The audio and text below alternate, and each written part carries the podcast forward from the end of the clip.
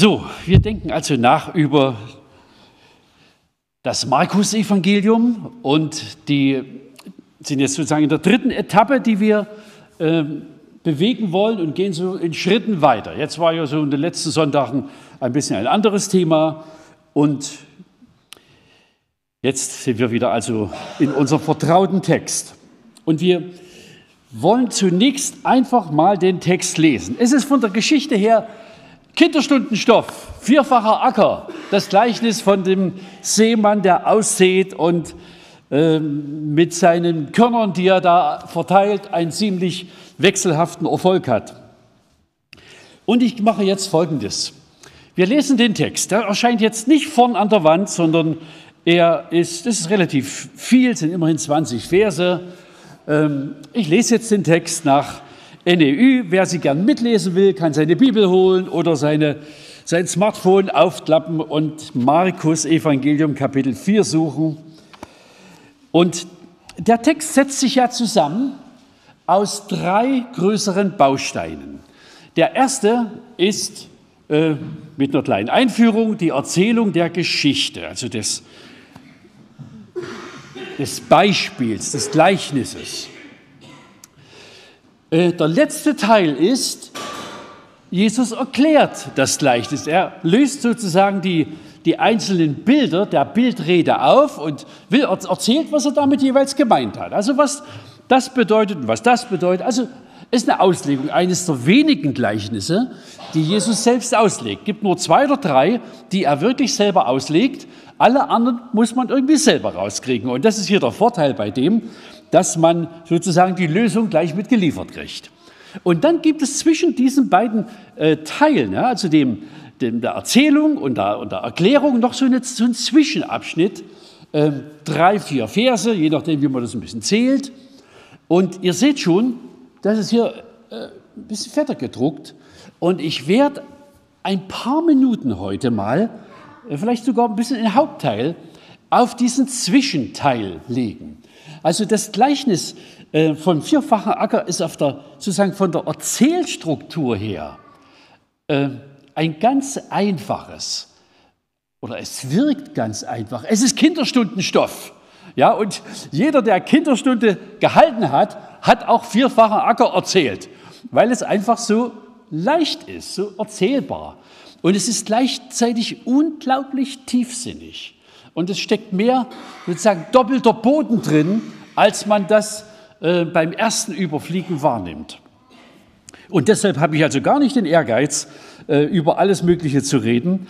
Ich habe also mal nachgeguckt. Ich dachte, du hast doch vor einiger Zeit schon mal über äh, das Gleichnis geredet. Das ist ungefähr drei Jahre her. Und ich habe damals also wirklich vorwiegend darüber gesprochen, über die Hindernisse, die es gibt, dass das Wort zu den Menschen kommt. Und ich werde heute, heute ein bisschen eine ganz andere Betonung setzen, die wir hier in dem Text vorfinden. Also zunächst, ich lese den Text von Vers 1 bis 20 im Markus Evangelium im Kapitel 4. Wieder einmal war Jesus am See und lehrte. Diesmal hatten sich so viele Menschen um ihn versammelt, dass er sich in ein Boot setzen musste, um vom See aus zur Menge am Ufer sprechen zu können. Er redete lange und erklärte vieles in Gleichnissen.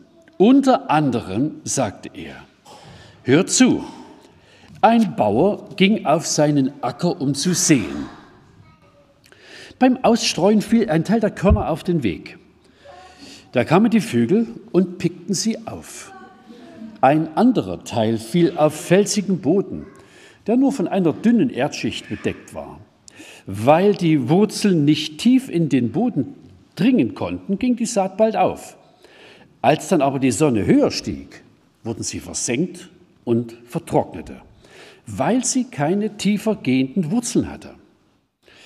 Wieder ein anderer Teil fiel ins Dornengestrüpp, das die Saat bald überwucherte und erstickte, so dass sie keine Frucht brachte. Ein anderer Teil schließlich fiel auf guten Boden.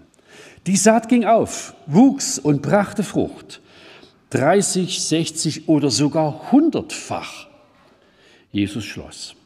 Wer Ohren hat und hören kann, der höre zu. Als die Zwölf und die anderen Jünger wieder mit Jesus allein waren, fragten sie ihn nach dem Sinn der Gleichnisse. Er sagte, euch hat Gott das Geheimnis seines Reiches anvertraut.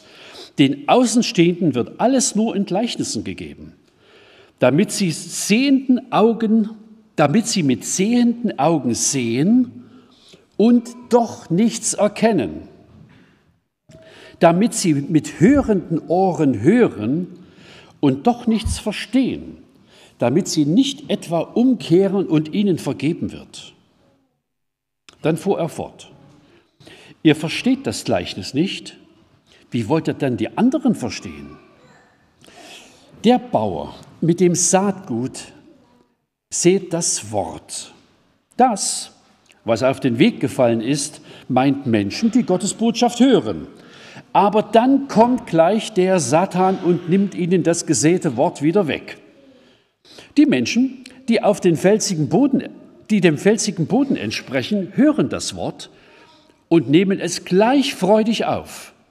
Doch weil sie unbeständig sind, kann es bei ihnen keine Wurzeln schlagen. Wenn sie wegen der Botschaft in Schwierigkeiten geraten oder gar verfolgt werden, wenden sie sich gleich wieder ab. Andere Menschen entsprechen der Saat, die ins Dornengestrüpp fällt. Sie haben die Botschaft gehört doch dann gewinnen die Sorgen ihres Alltags, die Verlockungen des Reichtums und andere Begierden die Oberhand und ersticken das Wort. Es bleibt ohne Frucht. Die Menschen schließlich, die dem guten Boden gleichen, hören die Botschaft, nehmen sie auf und bringen Frucht. 30, 60 und 100-fach. Das ist Wort Gottes, über das wir heute Vormittag nachdenken wollen. Und ich möchte euch gerne auf eine kleine Reise mitnehmen durch diesen Text. Ähm, ich habe also schon angekündigt, es wird irgendwie nur eine Auswahl sein. Und ich werde ein bisschen einen Fokus setzen auf den Mittelteil. Also in manchen Bibeln ist da auch richtig separat irgendwie abgegrenzt, so die zehn Verse 10 bis 13, 10 bis 14. Ich habe hier nur mal die Verse 11 und 12 äh, nochmal hergenommen. Die sind so ein bisschen der Kerntext dieser dieser Zwischenrede und möchte gerne mit euch ein wenig darüber nachdenken. Ähm, ich habe hier einen Teil schon mal markiert, der, den werden wir auf jeden Fall noch brauchen. Es ist eine Rede vom Reich Gottes und es ist ein Begriff, der kehrt in der Schrift im Neuen Testament, in den Evangelien, aber auch in den Briefen, wer weiß wie oft wieder. Es ist ein, sozusagen eine Art Kernausdruck äh, der, der, gesamten Lehre im Neuen Testament. Und ähm, es, obwohl das so selbstverständlich ist, werde ich doch mal noch zwei, drei Worte dazu sagen. Reich Gottes ist also eine, es ist schon vergleichbar einem Reich, wie, wie es auch auf dieser Welt Reiche gibt.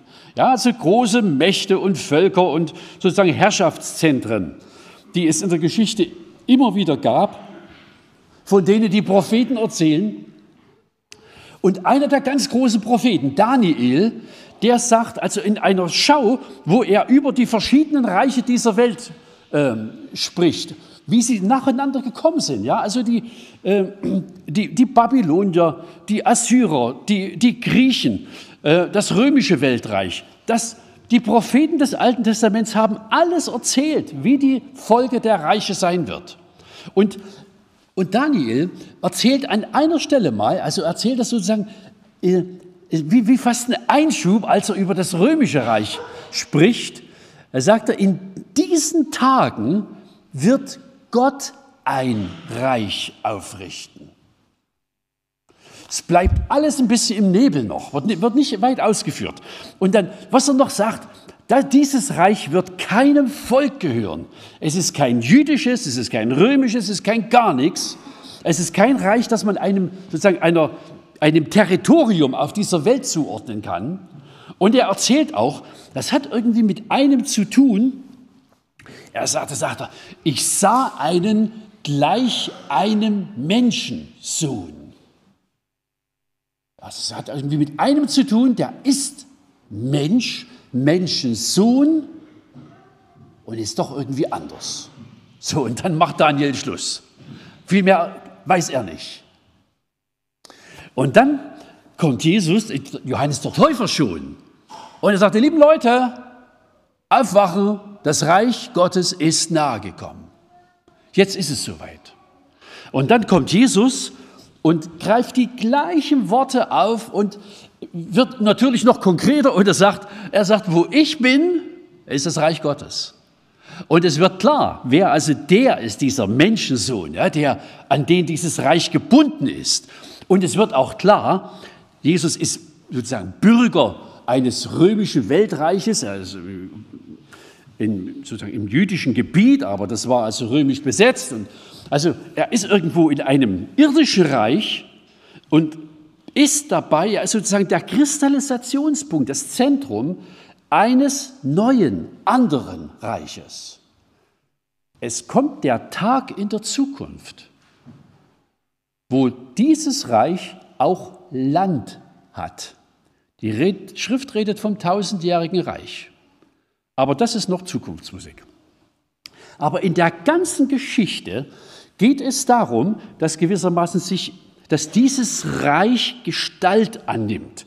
Und in diesen Zwischenzeilen hier, die wir also hier im Markus 4 finden, wird ein bisschen was erzählt über dieses Reich und über ein paar ähm, Aspekte, Zusammenhänge, die mit diesem Reich irgendwie in Verbindung stehen. Und ich habe hier mal so eine, so eine kleine Liste von, äh, von, von einzelnen Facetten, die in dem Text angelegt sind, äh, vielleicht auch einfach im ganzen Kapitel, nicht jedes, jede Zeile, es sind ja insgesamt sechs Punkte, die ich ja äh, in diesem Feld habe, nicht jeder dieser Punkte ist in diesen zwei Versen angelegt, sondern manchmal auch ein bisschen darüber.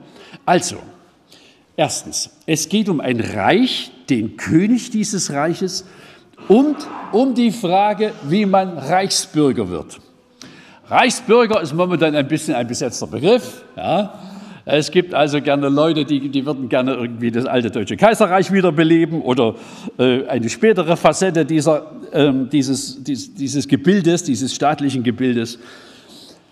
Ja, sollen sie es tun oder auch nicht, das ist mir ziemlich egal. Aber mit dem Reich hier, ja, also und der, die Frage, wie kommt man denn hin? Wie wird man Bürger dieses Reiches? Das ist Kernstoff des Neuen Testaments. Und darüber äh, redet Jesus hier. Und wenn er den Jüngern, ähm, das waren also die zwölf übrigens und noch viele andere Jünger, also als Jesus es erklärt, ja, da könnten das schon so viele Leute gewesen sein, wie wir heute Vormittag hier sitzen. Ja, also das waren mehr als die zwölf. Ähm, aber die so, denen er so alles erzählt hat, das waren halt noch fünfmal mehr oder keine Ahnung wie viel. So, und was er ihnen vermittelt, ist sozusagen die Lehre, das, die Kenntnis von, diesem, von diesen Fragen. Ja, was ist das für ein Reich und wie kommt man denn überhaupt rein? Wer ist denn? Wer hat denn sozusagen Anspruch darauf, dorthin zu gehören? Und das, davon erfahren wir ein, einiges hier in diesen Zwischenzeilen. Und schaut mal diesen Satz an. Äh, euch hat Gott das Geheimnis seines Reiches anvertraut. Und das heißt also, Jesus sagt, ihr lieben Leute, ihr seid die Ersten, denen überhaupt erzählt wird, was das für ein Reich ist, für ein Gebilde. Also Daniel hat gewusst, es gibt es. Ja? Mehr wusste er nicht. Und jetzt beginnt die Phase, wo diese, diese Vision, diese Perspektive, die Gott dem Propheten gegeben hat, wo die sozusagen mit Substanz gefüllt wird. Und jetzt müssen wir noch mal auf einen Begriff achten. Euch hat Gott das Geheimnis seines Reiches anvertraut. Was ist denn ein Geheimnis im, im biblischen, im neutestamentlichen Sprachgebrauch? Es gibt in dieser Welt Dinge, die verstehen wir auch nicht so schnell. Also, was weiß ich, ein achtjähriges Kind kann sich wundern, wieso gelegentlich Wassertropfen vom Himmel fallen. Äh, wo kommt die denn her? Und so ganz, so ganz einfach ist das gar nicht zu erklären. Ja? Also man muss irgendwie verstehen, ein bisschen was für Wasserkreislauf, irgendwo verdunstet das und dann gibt es Gründe, weswegen die Konzentration von Wasser in Luft so hoch wird und dann kristallisiert es und lagert sich an und dann tropft es hier in kleinen oder größeren Tropfen nach unten. Das würde die Bibel nie als Geheimnis bezeichnen. weil das verstehbar ist. Man muss ein bisschen länger nachdenken, man muss beobachten, man muss gucken und versuchen, wie die Dinge zu verstehen, aber es ist lösbar. Wenn das Neue Testament von Geheimnis, wenn Jesus hier von Geheimnis redet, dann meint er Dinge, die, wenn er sie nicht sagen würde, wüsste es keiner. Das sind also immer Fakten, bei denen wir ganz und gar von Offenbarung abhängen. Bei dem Verständnis von Regentropfen sind wir nicht auf Offenbarung angewiesen, sondern eher auf Verständnis, auf Forschung, auf Erkennen von, von innerweltlichen Zusammenhängen und, äh, und Gesetzmäßigkeiten, nach denen die Natur funktioniert. Und die hat Gott so eingerichtet, dass sie zum ganzen Teil verstehbar sind. Die sind kein Geheimnis. Aber hier bewegen wir uns einer Ebene, wenn Gott es nicht ausdrücklich sagt oder eben Leute beauftragt, denen er das mitteilt, wüssten wir nichts. Wir würden 80 Jahre alt werden und hätten keine Ahnung, was das überhaupt ist. Und deshalb sagt er hier, ihr lieben Leute, ich sage euch Dinge, die lest ihr nie in der Zeitung. Die werdet ihr auch an keiner anderen Stelle erfahren. Auch bei den begabtesten Rabbinen werdet ihr das nicht hören, sondern die einzige Quelle für diese Information bin ich. Hier spricht nämlich der König dieses Reiches. Die Überschrift heute, ich will sie noch mal kurz erwähnen, die Botschaft dieses Königs. Wir reden heute noch gar nicht so sehr über die Botschaft, aber ich muss noch mal ganz kurz zurück, denn ich habe das hier oben äh, in den Untertitel geschrieben. Konkret, äh, Überschrift oben, ja, also die Botschaft des Königs, die kommt jetzt auch noch stärker in den nächsten Texten. Aber hier geht es zunächst stärker um die Frage, wie kommt denn die Botschaft zu den Hörern? Also noch nicht so sehr der Inhalt, ja, was, was er alles sozusagen an Stoff vermitteln will, sondern wie, wie erfahren denn das die Leute überhaupt? Und auch die, die Geschichte ja, mit, dem, mit, dem, mit dem Gleichnis, ja, mit, der, mit der Saat, die ausgesät wird, behandelt stärker die Frage, wie kommt es denn überhaupt hin? Und nicht so sehr, welche, welche Lehren vertritt er, sondern wie kommt es zu den Menschen, vom König zum Volk. Und auf diesem, sozusagen auf diesem Feld bewegen wir uns hier. So, also die Jünger sind Geheimnisträger. Und das heißt natürlich auch, wenn sie es nicht weitererzählen, dann ist die Zwölferschar oder die, der erweiterte Kreis, der hier gerade zuhört, ist das sozusagen wie eine Art Sackgasse, das Wissen ist zu 70 Leuten oder wie viel hingekommen und dann geht es auch nicht weiter. Ja, das wäre also auch nichts, sondern allein indem Jesus das erzählt und ihnen sagt, ihr lieben Leute, ich sage euch etwas, das könnt ihr an keiner anderen Stelle erfahren. Und das heißt, ihr müsst es weiter sagen. Entweder ihr sagt es oder die Leute sterben dumm. So einfach ist das mit den Geheimnisträgern. Übrigens, was Tommy vorhin gesagt hat, Lehre von Gott, gehört ganz genau in diese Kategorie, was wir am Mittwochabend machen wollen. Wir können uns natürlich Gedanken über Gott machen. Und Paulus gibt es sogar zu in Römer 1, sagt, ein paar Sachen kann man schließen aus der Natur auf Gott. Aber dann ist schon ganz schnell Feierabend. Wenn Gott sich nicht selbst offenbart, äh, wüssten wir nichts. Und deshalb ist sozusagen die Lehre von Gott auch Offenbarung eines Geheimnisses. Das wäre verborgen, wenn Gott es nicht in seinem Wort, in seinem Sohn oder in der Geschichte offenbaren würde. Deshalb müssen wir auf bestimmte Quellen schauen, wenn wir das wissen wollen. Also insofern ist Ankern auch ein, äh, wie soll ich sagen, ein, ein Graben in Geheimnissen, ja, die, die Gott uns mitgeteilt hat. So, ein dritter Punkt. Nun kann man noch die Frage stellen, in welchem, in welchem Format offenbart Gott sein Geheimnis. Und es ist hier ganz schlicht, es hat die Gestalt von Worten. Ähm, als Mose auf dem Berg war, Berg, wo er die, die Gesetzestafeln empfangen hat, dann ist er nach unten gestiegen mit, vier, mit, vier, mit zwei Tafeln in der Hand, zwei Steinplatten. Aber auf den Steinplatten waren auch wieder Worte. Dann hat er sie vor Ärger unten zerteppert am, am, am Fuß des Berges.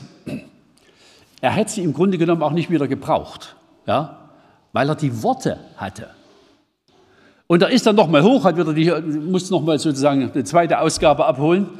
Ähm, aber die sind dann auch sozusagen in der, in der Bundeslade verschwunden, weil nicht die eigentliche Substanz die zwei Steinplatten sind, sondern die Sätze, die darauf stehen.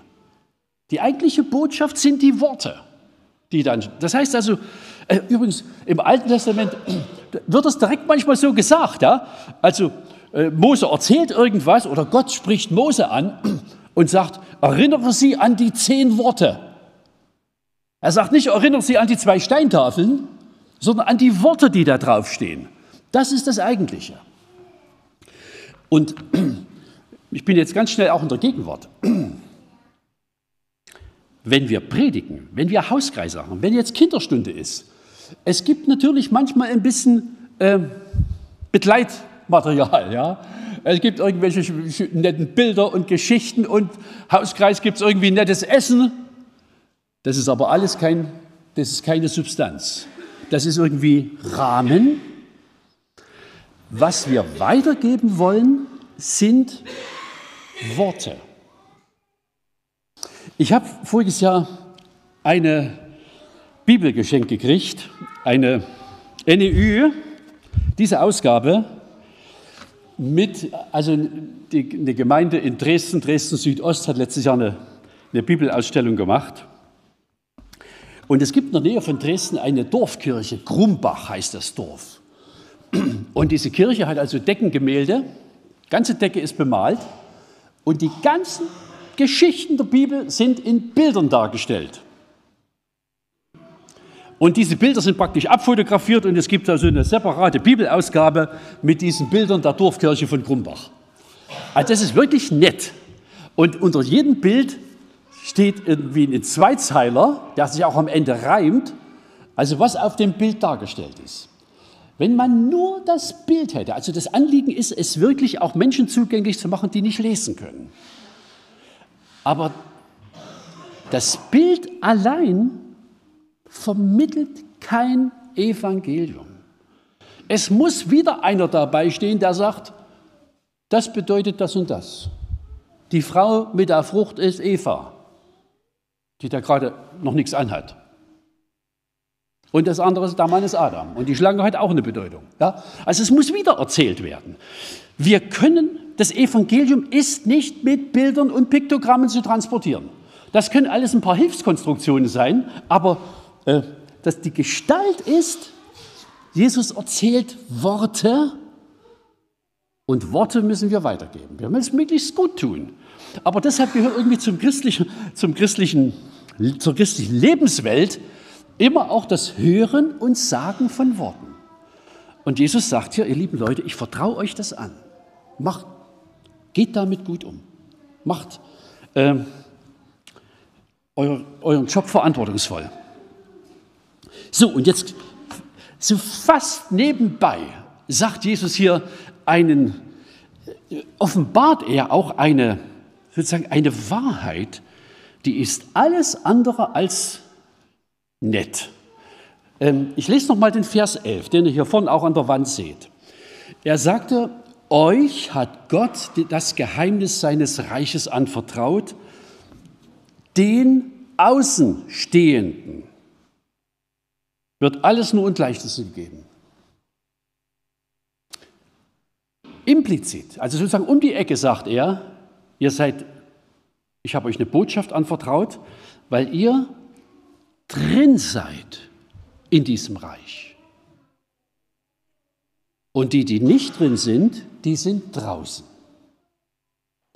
Es gibt irgendwie am Ende der Menschheitsgeschichte nur diese beiden Kategorien von Menschen. Ja, wir können natürlich nach vielen Kriterien unterscheiden, ne? männlich, weiblich, schwarz und weiß und was weiß ich nicht alles.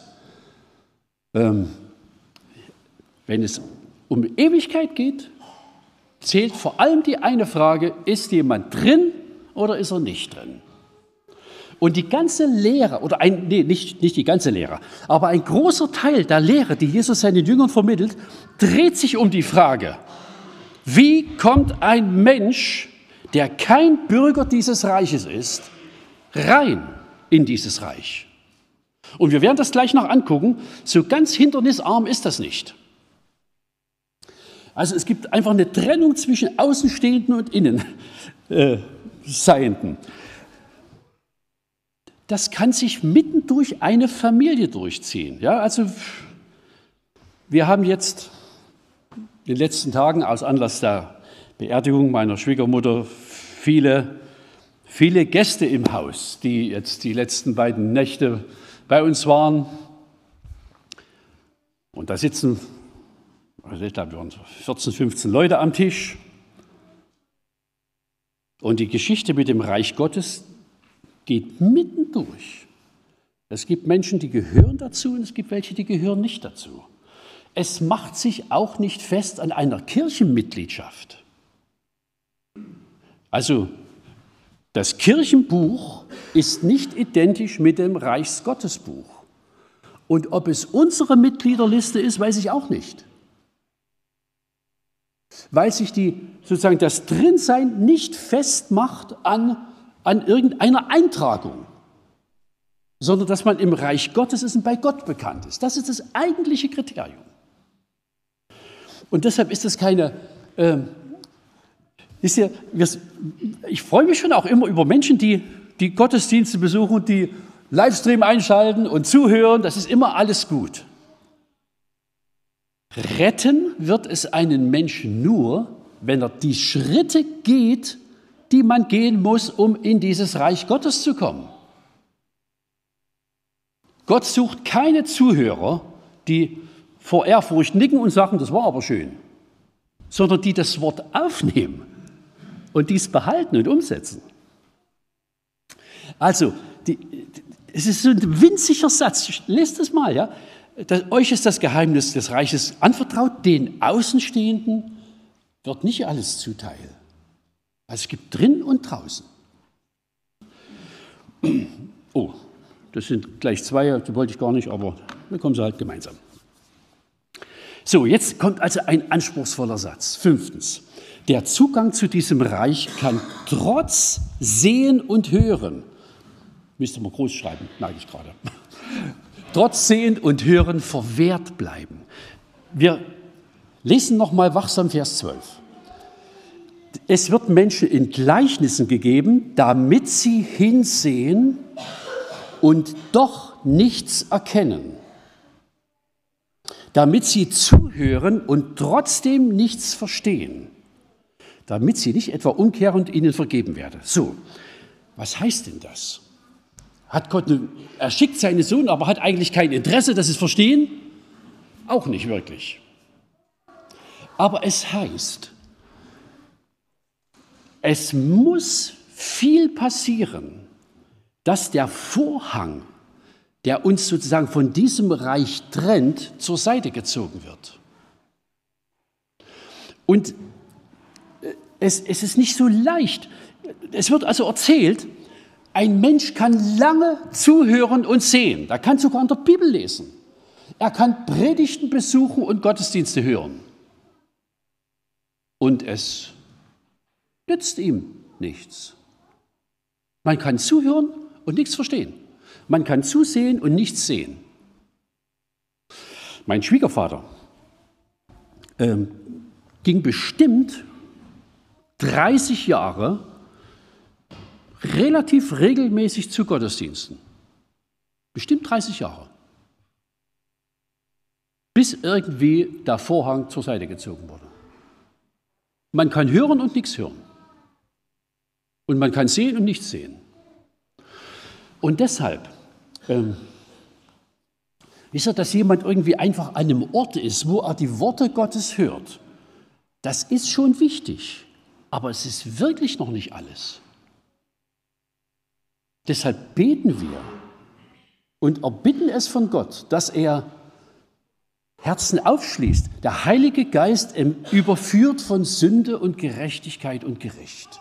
Ja, es, also es geht nicht ohne die Worte, aber es müssen noch andere Faktoren dazukommen. An anderer Stelle äh, sagt Jesus mal, es kommen nur die in das Reich Gottes, die, er sagt das so, die mit Gewalt hineindringen, die es wirklich wollen. Es wird niemand in den Himmel getragen sondern man muss Man muss es annehmen, man muss es wollen, man muss, ich tue mein Herz auf oder auch bei Gott anklopfen. Wisst ihr, es gibt Leute, die sagen, oh, ich kann nicht glauben.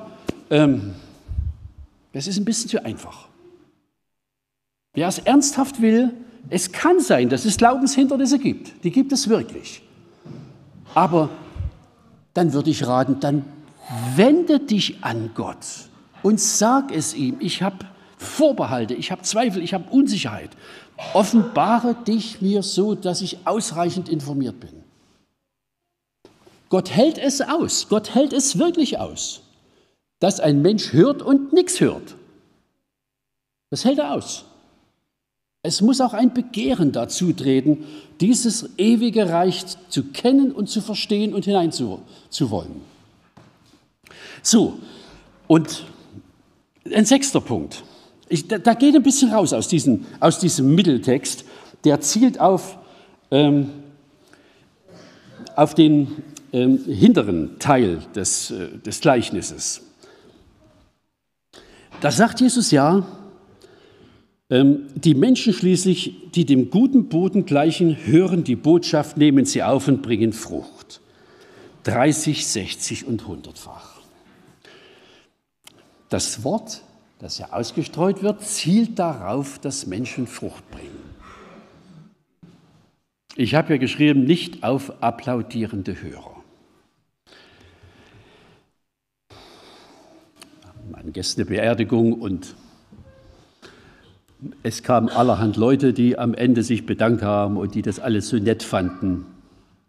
Ist ja auch schön, wenn sie es nett fanden. Aber im Herzen denke ich manchmal, gescheiter wärst, du würdest es glauben, was ich erzählt habe. Und nicht bloß eifrig nicken, wie schön das alles war. Ich habe hier geschrieben, das Wort zielt auf Frucht, nicht auf applaudierende Hörer. Und das merkt man auch bei dem, was Jesus erzählt. Ja? Also es gibt Leute mit einem begeisterten Start, ja, die, das erzählt er, ja, die sind also sofort dabei. Und dann kommt der erste Gegenwind und sie lassen alles fallen. Die, das ist nicht der Typ Menschen, den, die der Herr sucht. Er sucht die, die gegründet sind und wirklich auch bleiben, die, die auf das Wort reagieren, die sich von diesem Wort ernähren, die tiefe Wurzeln kriegen. Ja, manche, manche äh, verwelken wieder, weil, weil sie eben nicht gegründet sind. Aber das Ziel ist, die die Frucht tragen. Natürlich stößt jedes Gleichnis auch an, an Grenzen. Auch kein, kein, Gleichnis kann sozusagen die ganze komplexe Wahrheit abbilden. Deshalb hat es auch Grenzen, äh, auch die Aus, Gleichnisauslegung. Das heißt, man muss auch irgendwie bei den, bei den konkreten Vergleichspunkten bleiben, um es nicht zu überdehnen. Ich will als letzten Gedankengang einfach nochmal diese, diese verschiedenen Hindernisse beschreiben, die, auf die der Herr eingeht. Also habe vorhin erzählt, ja, also Beispiel wird erzählt und äh, das Saatgut fällt auf vier verschiedenen Untergrund mit jeweils vier verschiedenen Ergebnissen. Ähm, und dann kommt die Erklärung. Und es gibt sozusagen die Hindernisse, die der Herr beschreibt, ähm, die also dafür sorgen, dass am Ende keine Frucht rauskommt, dass es nicht wirklich ein Ergebnis gibt. Und das Erste ist, das Wort wird gestohlen. Ähm, ich, ich, muss noch einen Satz davor sagen. Ähm, die Hindernisse, die hier beschrieben werden, zielen auf Umstände, in denen es jemand schon gehört hat. Die Hindernisse beginnen schon manchmal davor. Ja? Ich habe äh, jemanden zum Gottesdienst eingeladen heute. Oh, um neun schon fertig sein. Oh, das ist viel zu zeitig. Es gibt Hindernisse, die, ja, die sorgen schon dafür, dass man gar nicht erst hört, geschweige denn, dass das gehörte Wort verschwindet. Ja, also die, es gibt noch viel mehr Hindernisse, als in dem Text beschrieben werden. Und das sind die, wo also jemand schon zugehört hat. Äh, selbst dann ist es also noch ziemlich störanfällig. Und das Erste, was der Herr sagt, das wird, wird gestohlen. Und er erkennt auch den ganz großen Stehler. Und er sagt, aber dann kommt gleich der Satan, Vers 15. und nimmt ihnen das gesäte Wort wieder weg. So, und wo trifft man den Satan? Vielleicht im Auto in Gestalt eines Handys. Ja? Dass ein sofort wieder irgendwie die äh, gefangen nimmt, sozusagen die Konzentration auf das, von dem weglenkt, was gerade war. Irgendwelche Ablenkungen, also den, den Teufel trifft kein Mensch persönlich. Aber es ist immer der gleiche, der Interesse daran hat, dass es gestohlen wird. Und er ist sehr erfolgreich, es zu stehlen, weil es, weil es Legion, Varianten der, der Ablenkung gibt. Es ist oft Ablenkung, ja, Verdrängung. Das ist der, der typische Mechanismus. Es verschwindet, es verschwindet so, dass jeder Impuls, irgendwie darauf zu reagieren, verloren geht.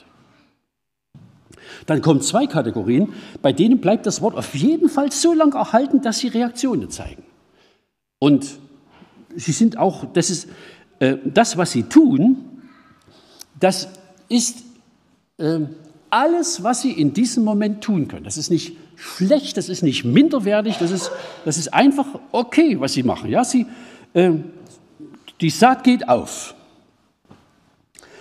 Die Menschen, die dem felsigen Boden entsprechen, lehrt der Herr, hören das Wort und nehmen es zugleich freudig auf. Also sie machen alles richtig bis zu dem Moment. Doch weil sie unbeständig sind, kann es bei ihnen keine Wurzeln schlagen. Und dann bringt er noch zwei konkrete Punkte. Wenn sie wegen der Botschaft in Schwierigkeiten geraten oder gar verfolgt werden, wenden sie sich gleich wieder ab. Ähm, als wir letztens mit Mike Vulturius zusammen saßen, ich weiß gar nicht, ob Sie heute hier sind, ähm, haben auch über manche Dinge gesprochen, die mit, die hatten ja auch eine Beerdigung. Ähm, und ich habe ihm nochmal gesagt, wir dürfen niemand zum Glauben einladen mit dem Versprechen, es sei hinterher alles ganz einfach. Der Glaube hat auch Hindernisse. Wahrscheinlich andere, meistens andere, als das Leben außerhalb des Reiches Gottes. Aber es hat auch Hindernisse. Ja? Es gibt manchmal Widerstand, es gibt Konflikte an Stellen, die kannte man vorher gar nicht. Man erlebt auf einmal Unverständnis bei, von Menschen, die einem vorher ziemlich nahe standen. Und tausend andere Sachen. Und eben auch gelegentlich, das ist nicht unser ganz großes Thema, aber in anderen Ländern, wir haben ab und zu Informationen von Open Doors, in anderen Ländern, ist es gelegentlich lebensgefährlich, mit Jesus unterwegs zu sein. Und der Herr sagt, und dann gibt es Leute, die hauen sofort die Brocken hin, wenn es irgendwie schwierig wird. Und ich will irgendwie Mut machen, zum Gegenteil. Es ist nahezu ein Ausweis der Richtigkeit, mit Christus unterwegs zu sein, dass es auch Widerstand gibt. Es ist ein Ausweis. Das gibt es überhaupt nicht. Ja? Christus-Nachfolge ohne irgendwelche äh, Hindernisse, mit denen man zurechtkommen muss, mit denen man auch zurechtkommen kann. Denn das ist seine Botschaft, dass er irgendwie äh, den Schwachen aufrichtet, nicht mehr zumuten will, als, als wir auch tragen können. Das ist sein Wort. Ja, aber der erste Reflex ist gelegentlich Flucht. Ich lasse alles fallen. Und der dritte, die dritte äh, Variante, die, äh, die ist unaufgeregter. Die, die, das ist die typische Variante sozusagen der Wohlstandsgesellschaft. Es gibt so viele Dinge, die man alle haben kann, die man verdienen kann, die man sich erwerben kann, die irgendwie attraktiv und erstrebenswert sind. Die sind alle nicht böse, jedenfalls viele nicht. Aber in der Summe sorgen sie dafür, dass man alles für wichtiger hält als das Reich Gottes. Und das hat auch viele Farbtöne. Es kommt gar nicht sozusagen, wie soll ich sagen, mit, man muss gar nicht aktiv Sünde tun. Irgendwie Dinge machen, wo man genau weiß, die sind, die sind grundverkehrt, muss man gar nicht machen. Sondern einfach, indem man permanent und immer wieder Dinge tut, die irgendwie äh, meinen Gedanken beschäftigen, die den Sonntag belagern, Ähm, ich habe zwei Enkelsöhne, die haben heute am Sonntag die sind doch jetzt bei uns oder jetzt sind sie hier losgefahren, die haben um eins Fußballturnier. So, da sollen sie mal ein bisschen spielen. Aber mit ein Portion Unbehagen gucke ich doch hin. Dann kriegen sie eine Einladung zum Elitetraining. So. Sozusagen die, die Fessel, die wird immer ein bisschen enger. Und die Tendenz zur Belagerung und zum Beschlagnahmen ist in das System eingebaut. Und ich weiß gar nicht, ob ich das gut finden kann. Also sozusagen diese äh, und andere Begierden steht da. Ja. Also es gibt einfach Dinge, die, die sorgen dafür, dass sie mich ausfüllen, dass sie meinen Sinn blockieren.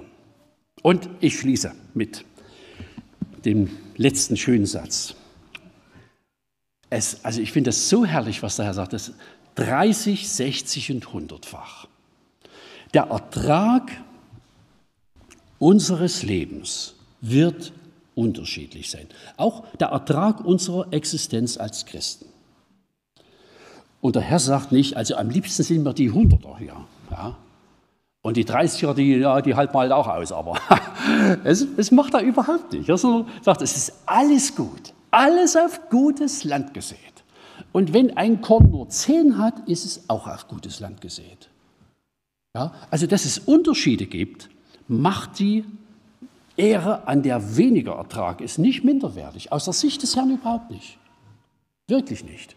Und von daher gibt es keinen Anlass, hier zu gucken und zu sagen, oh Mann, hier gibt es Leute, die sind viel begabter wie ich oder äh, deren Hauskreis läuft ein bisschen leichter als, als, als der, den, an dem wir...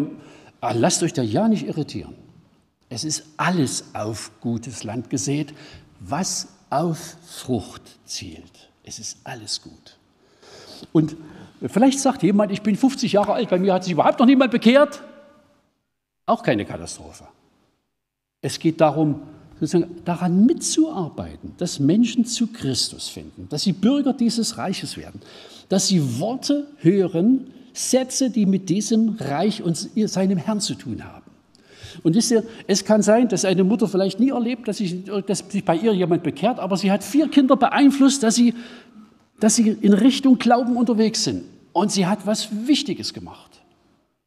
Es zielt auf Frucht auf die Vermehrung des Lebens, das wir selber in Christus haben. Und deshalb, ähm, wir wollen ja nicht irgendwie neidisch sein auf andere, wo wir vielleicht sagen, da, da läuft es ein bisschen leichter. Johannes 4 sagt Jesus mal, ähm, bei der Geschichte in, mit, der, mit, der, Stadt in Samarien, da sagt er mal, am Ende sollen sich alle freuen. Die, die ausgesät haben, die, die geerntet haben, die, die begossen haben. Es ist Grund für alle, sich zu freuen.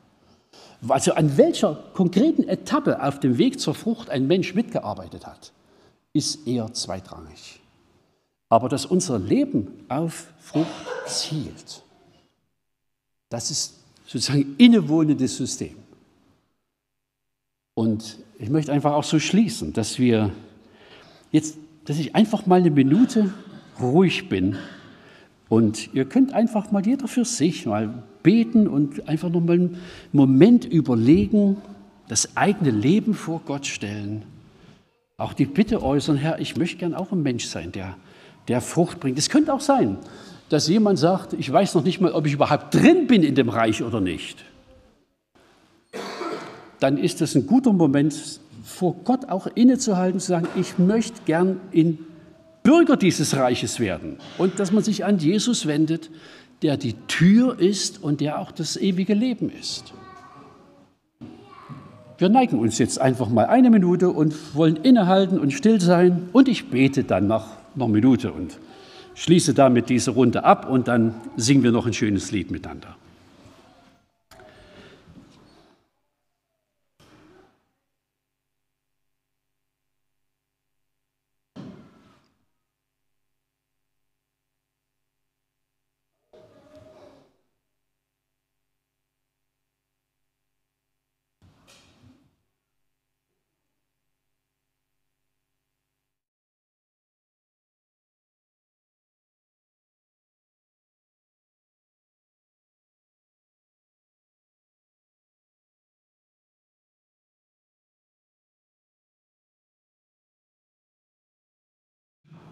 Wir sind mit eingeladen, Geheimnisse des Reiches Gottes zu verstehen.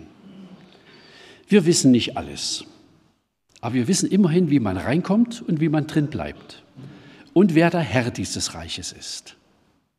Und wir kennen die Wege, wie man da hinkommt.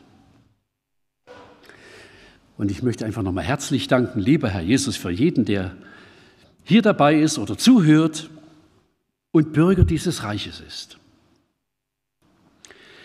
Und ich bete für die, die es eigentlich wollen, aber nicht wirklich wissen, ob sie dazugehören. Dass du ein Begehren in ihrem Herzen festigst und den Tag schenkst, wo sie mit Gewissheit dabei sind. Wo sie auch das Zeugnis des Heiligen Geistes in sich haben und wissen, sie sind Kinder Gottes.